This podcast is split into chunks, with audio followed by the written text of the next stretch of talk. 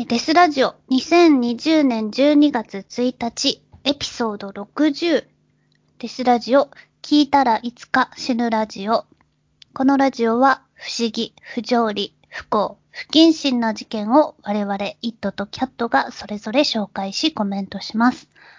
差別的であったり一方的な視点での意見がありますが気にしない人だけ聞いてください。はい、はい。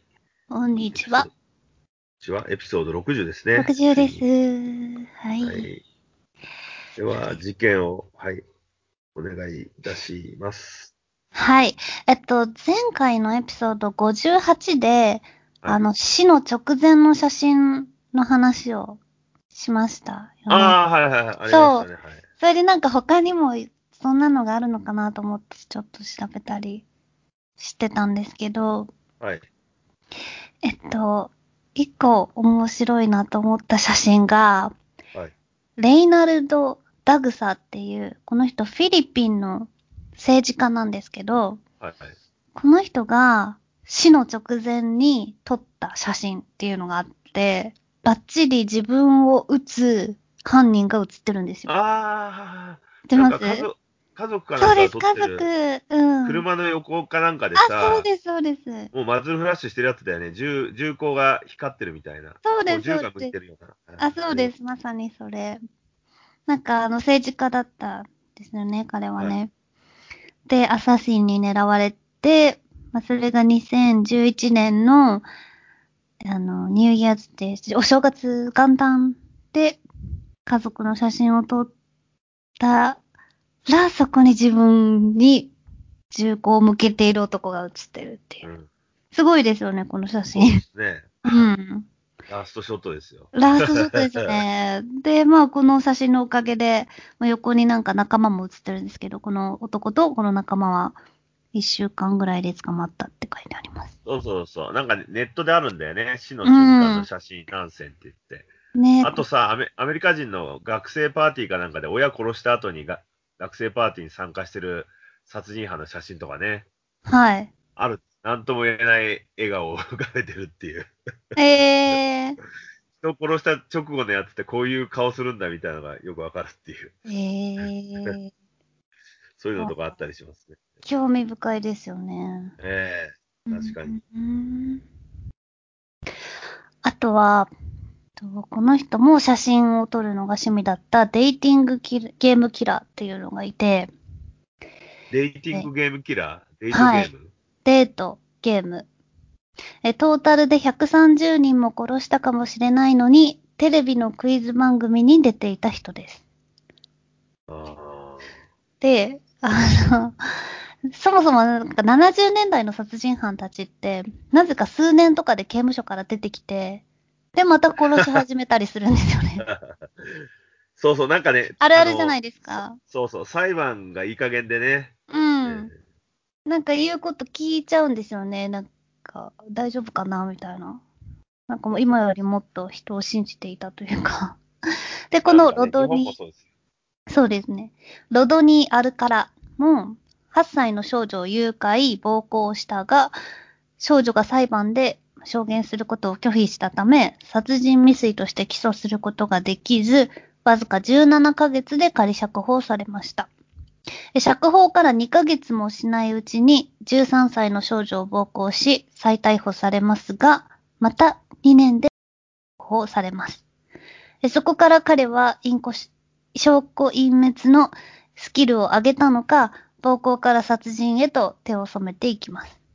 そして、その間にですね、なんと人気の、テレビの人気番組、ザ・デイティング・ゲームっていう、まあ男女の恋愛絡みのクイズショーみたいなものに参加して優勝したりします。賞で金実賞金もらったりしてんだ。そうなんですよ。で、実はその頃にはすでに4人の女性を殺害していたんですけどあ。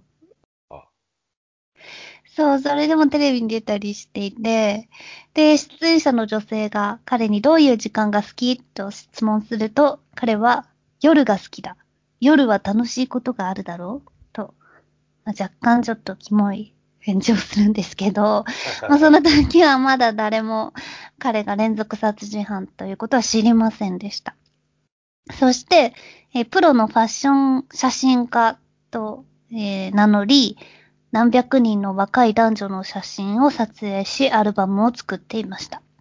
多くは裸だったり性的なもので、未成年も多く含まれていました。身元が判明したモデルに話を聞くと、アルカラに暴行されたり、強姦されたりの被害を受けていた、ということですね。で、まあ、被写体の写真が見つかって、警察もそれらの行方を探していたりしたんですが、で、最終、あ、最終的には1979年に、12歳だったロビン・サムソーの殺人でついに足がつき、アルカラは逮捕されました。それから数十年経ち DNA 捜査の発展により、その他の殺人についても有罪判決が下り、現在は5件の第一級殺人で死刑を待つ身であるのですが、はい。あ犠牲者は8人から130人に及ぶだろうとされていて。幅だけ？どは何だってクイズ。幅すごいですよね。そうそう。クイズ番組。え、それ、クイズ番組ってのは何年ぐらいですか ?1900。えー、何年だろうちょっと待ってください。79年に捕まってますよね。ああ。そのもうちょっと前前ですね。うん。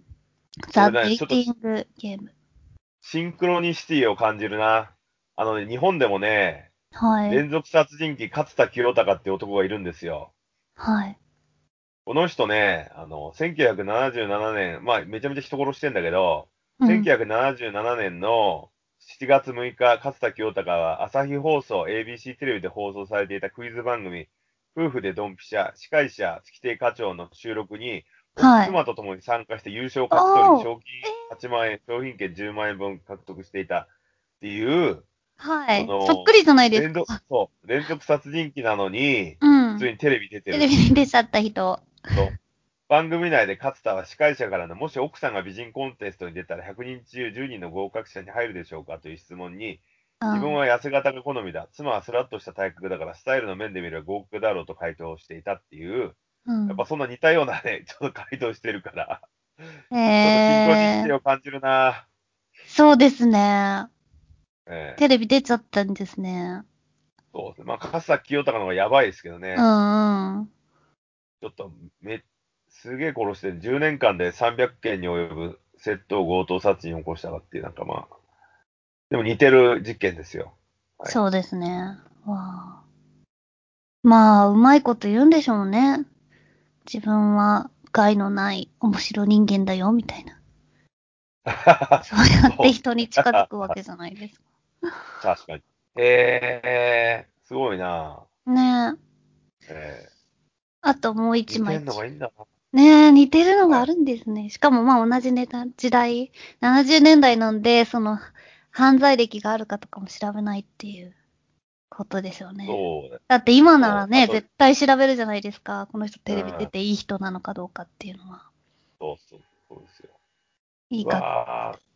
ちなみにこの勝田清隆、ついでに話してしまうと、この人ははい。あの、えー1972年から83年の約10年間に、東海地方、近畿地方で8人を相次いで殺害した連続殺人事件犯なんですけれども、うん。裁判が長引いて、もう連続して殺してるんで、1994年に死刑が確定したんだけど、2000年にようやく執行されたっていう。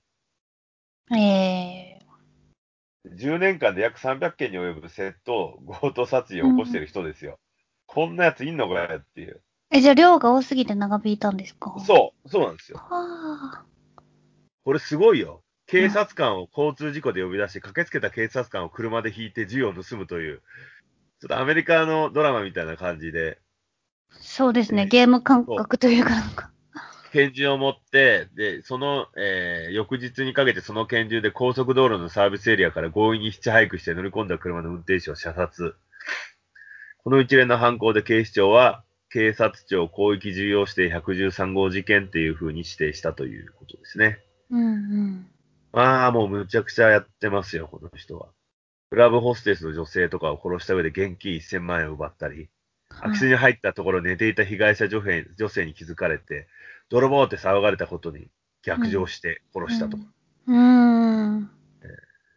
そういうね、事件をたくさんやってる人です。金目当て、うーん。まあ、全国を行きま、動き回ってたってことです。そうそうそうそうそう、うん広域それで。足がつきにくい。ええまあ、なかなかのやつでしたね。なるほど。はい。で、えっと、もう一枚写真があるんですけど、はい。これも結構有名な写真一枚です。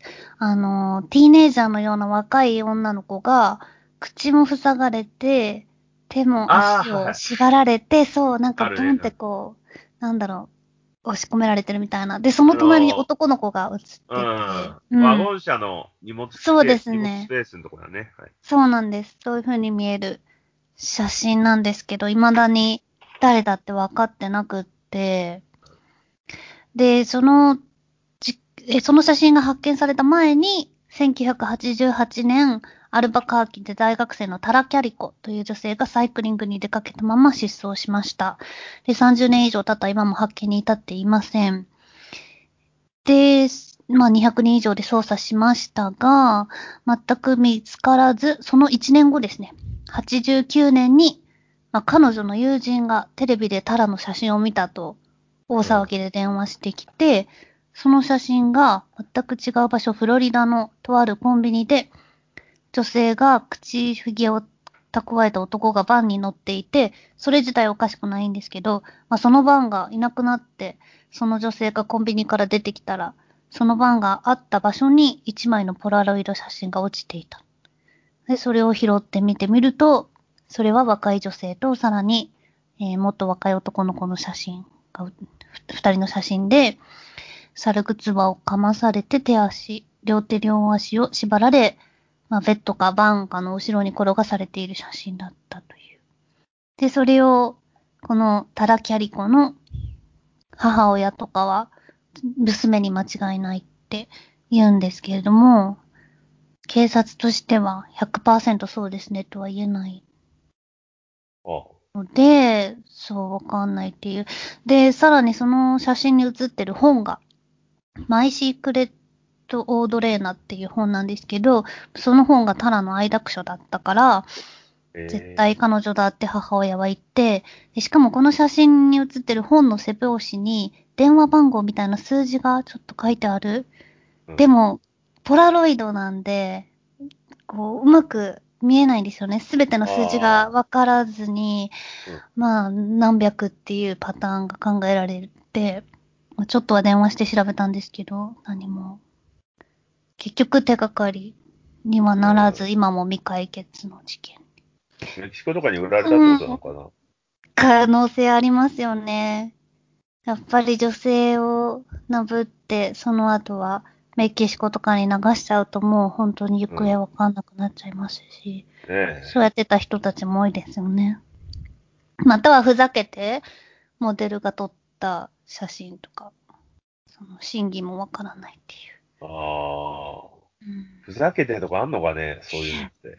うんあんまないよねなんもないですよね。でもその写真落とすか、わざと置いたポラロイ。ド、いや、ポラロイドだから、落ちる可能性はあるよね。うん。だって、撮った瞬間に写真が出てきちゃうんだから。うん。まあそうでしょうね。だから、うん身代金誘拐かなんかしようとしたら、なんかトラブルあったとかってことなのかうん。なね。ちょっとと想像力がいろいろ膨らむ。そうですね。印象的な写真の一つだと思います。あの、映画のランボーラストブラッドでね、ランボーの孫がメキシコ行ったら、マフィアに捕ま、あの、売春宿に入れられて、シャブガンガン、覚醒剤ガンガン撃たれてね、レイプされまくって、ランボーが助け出した時には死んじゃうっていうのがあるんだけど、うん。そういう流れっていうシステムっていうのがやっぱあるんだよね、きっとね。現代の作品でやってる。そういうね、売られちゃうっていう、かわいそうな。そう、かわいそうです。そうじゃあ、いうのに巻き込まれてた。じゃあもう一つはい、かわい、もうめちゃくちゃかわいそうな女の子の話をします。ちょっと写真とは関係ない前に用意してたやつなんですけど、あの、ジャック・ケッチャムの隣の家の少女はもちろんイットさんは読んだことがあると思いますけど。もちろん、ガールネクストドアですよね。そうです。ジャック・ケッチャムですね。あれ、なん、なんでさ、ガールネクストドアって言うんだろうね。隣の家の。隣の家の少女。そう。ガールネクストドアってよく、なんかさ、はい。他に、映画だとガールネクストドアってなると恋愛ものだったりするんだよね。あ、そうですね。まあ、ご近所に住んでるような、普通でホットな女の子っていう。そうそうそうそう。本当は、本来の意味はそっちでしょ？うん。でもね、あの、ジャック・ケッチャムの方は、別の意味になっちゃっててね、虐待されてるかわいそうな子っていう。はい。そうなんです。で、あれはフィクションですけど、これはあの小説の元となった、実際に起こったトゥルークライムです。はいえーアメリカ・インディアナ州で最もひどい事件とされていて、結構有名なので知ってる人も多いかもしれません。ガートルード・バニシェフスキーという、こいつ悪い女です。という女が自分の、はい、自分の子供たちと一緒に養子の女の子をいじめ抜き、最後は殺してしまうという話です。被害者はシルビア・ライケンス。少女の親はサーカス団で働いていて、移住することなく放浪していたのですが、子供が5人もいて食べて生かすのは困難なため、シルビアとその下の妹のジェニーをどこかに預けようと考えました。そこで声をかけてきたのがガートルードという女でした。ガートルードは3度の結婚によって全部で6人の子供がいて、体の弱いガートルードは仕事もろくにしていないので、2人を下宿させることによって、毎週20ドルのお金がもらえるなら得だと考えました。最初はうまくいっていたように思いましたが、20ドルの支払いが1日遅れるということが起こってしまいました。ガートルードは激怒し、二人を激しくパドルで叩きます。私はただで一週間もお前たちの面倒を見てやったのか？っていう感じで怒ります。えちなみにシルビアの妹、ジェニーはポリオで身体障害者です。貧困、えー、なのであんまりジェニーの方には叩いたりしてなかったみたいですね。え貧困のストレスなどからライケンス姉妹に対する児童虐待はどんどんエスカレートしていきます。暴力は特に姉のシルビアに激しく向けられました。なぜならシルビアは美しかったからです。ガートルード家の長女ポーラは妊娠中でしたが、体の弱い母親がシルビアを虐待するのを積極的に手伝うようになりました。そこには美しいシルビアに対する嫉妬心があったんじゃないかとよく言われています。そのうちシルビアがサーカスで放浪中に、昔ですね、フロリダで男の子と出会ったという話を聞きつけ、なんだい、お前ボーイフレンドがいるのか？その年でやったのかい？この汚いインバイめという調子でシルビアが妊娠していると決めつけます。多分シルビアは何にも知らないし、処女だったと思いますが、ガートルードにはどこか女性嫌悪みたいな感覚があって、シルビアを裸にして陰部を蹴り上げるなどの虐待が始まりました。その頃からご飯もろくに食べさせてもらえず、最後に見つかった時には栄養失調を通り越して、普通のご飯さえ看護師などの番、えー、助けなしでは飲み込めないほどの状態だったと言います。最後に見つかったってもう殺されてますよね。なんでこんな書き方したんだろう。まあ、多分あの、飲めた、喉も通らないぐらいの衰弱状態だったそうです。はい。今度はガートルードの娘、ポーラとステファニーは売春婦だという噂が学校で流れ、その噂を流しているのがシルビアと言われ、今度は近所の子供たちもやってきて、みんなでシルビアを暴行しました。ガートルードはそれを嬉しそうに見ていました。さらに妹のジェニーにまでシルビアを殴打するように強制しました。彼女の子近所の子供たちの前でガートルードは裸のシルビアにコカ・コーラの瓶を突っ込みました。彼らはレイプをしなかったものの、性行為なき性暴力を繰り返したと言われています。人間は限界を超えた恐怖を絶え間なく感じたりすると、脳がおかしくなって排尿などのが正常にできなくなると言われています。シルビアが失禁を繰り返すので、さらに怒ったガートルードは彼女を地下室に閉じ込め鎖でつなぎました。食事もめったに与えられず、排泄物を食べるように強制されたりもしました。ガートルードは熱した針でシルビアのお腹に、私は陰媒でそのことを誇りに思います。と焼き付けた。10月24日、ガートルードがシルビアを殴るために振り上げたパドルがシルビアをかすめて自分に当たった。で、それに怒って他の子供にシルビアの頭を踏みつけさせて、シルビアはとうとう生き絶えました。パニックになったステファニーが、えー、ガートルードの娘ですね、検察を呼び、家族はああらかじめシルビアに書かせておいた手紙。当時はシルビアの親が来た時に渡すつもりで書かせていた、その私は陰媒なので男の子たちのパートパーティーをしている間にボコボコにされましたっていう、こんなの自分で書かないでしょっていうものを書かせていたんですけど、それを警察に渡して、えー、白を切ろうとしたんですけれども、警察、で、そこで警察はそれを一旦信じかけるんですよ。で、そこがすごい、あって腹立つんですけど。いや、でも、田舎警察はね、地域密着型だから、そういうもんじゃないですか。そう、いや、でもそれひどい。いやいやいや、でも、アメリカは差別野郎ばっかですから。うん警察も多分そういうことですよ。で、一旦その場を去ろうとするんですけども、とっさにジェニーが、ここから私を連れ出して、知っていることをすべて話すわ、と警察に囁き、えー保護されたことで、事実がようやく明るみになったっていうことですね。で、その後なんですけど、妊娠中だったポーラは、交番中に女児を産み、母親と同じガートルードという名前にしたそうです。で、ガートルードもポーラも有罪になりましたが、その刑は軽く、ポーラに至っては2年で出てきてしまいました。で、その後、過去がバレてクビになるまで教師をしていたと言います。えガートルードも刑務所の中で模倣犯だ、模範、模範囚ねそう、だったため、えーわずか18年で仮釈放となりました。で、インディアナの人々はあんなクソビッチが出てくるのは嫌なので、一生刑務所にぶち込んでおいてほしいと署名を集めたり抗議を繰り返しましたが、その願いは叶わず出てきています。で、まあ、州、インディアナじゃないところに移って、ひっそりと暮らしたそうですが、最近死んだのかな？死んだってことが、えー、新聞かなんかに載ったのかなんかで、えっ、と、殺されたシルビアの妹のジェニーの方がそれを知って、すごい喜んだっていう。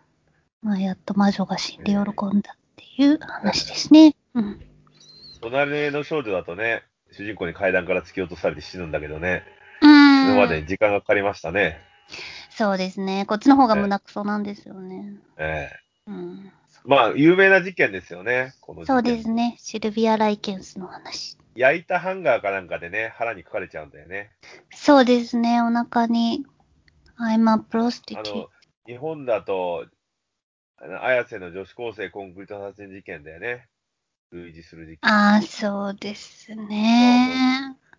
脳が萎縮しちゃってね、うーん。ストレスのために。ストレスあれは本当にええ悲惨ですけど、こんないろんな人に寄ってたかっていじめられて、しかも家を出られないっていうのはそう、まあ、地獄ですよ。地獄ですよ。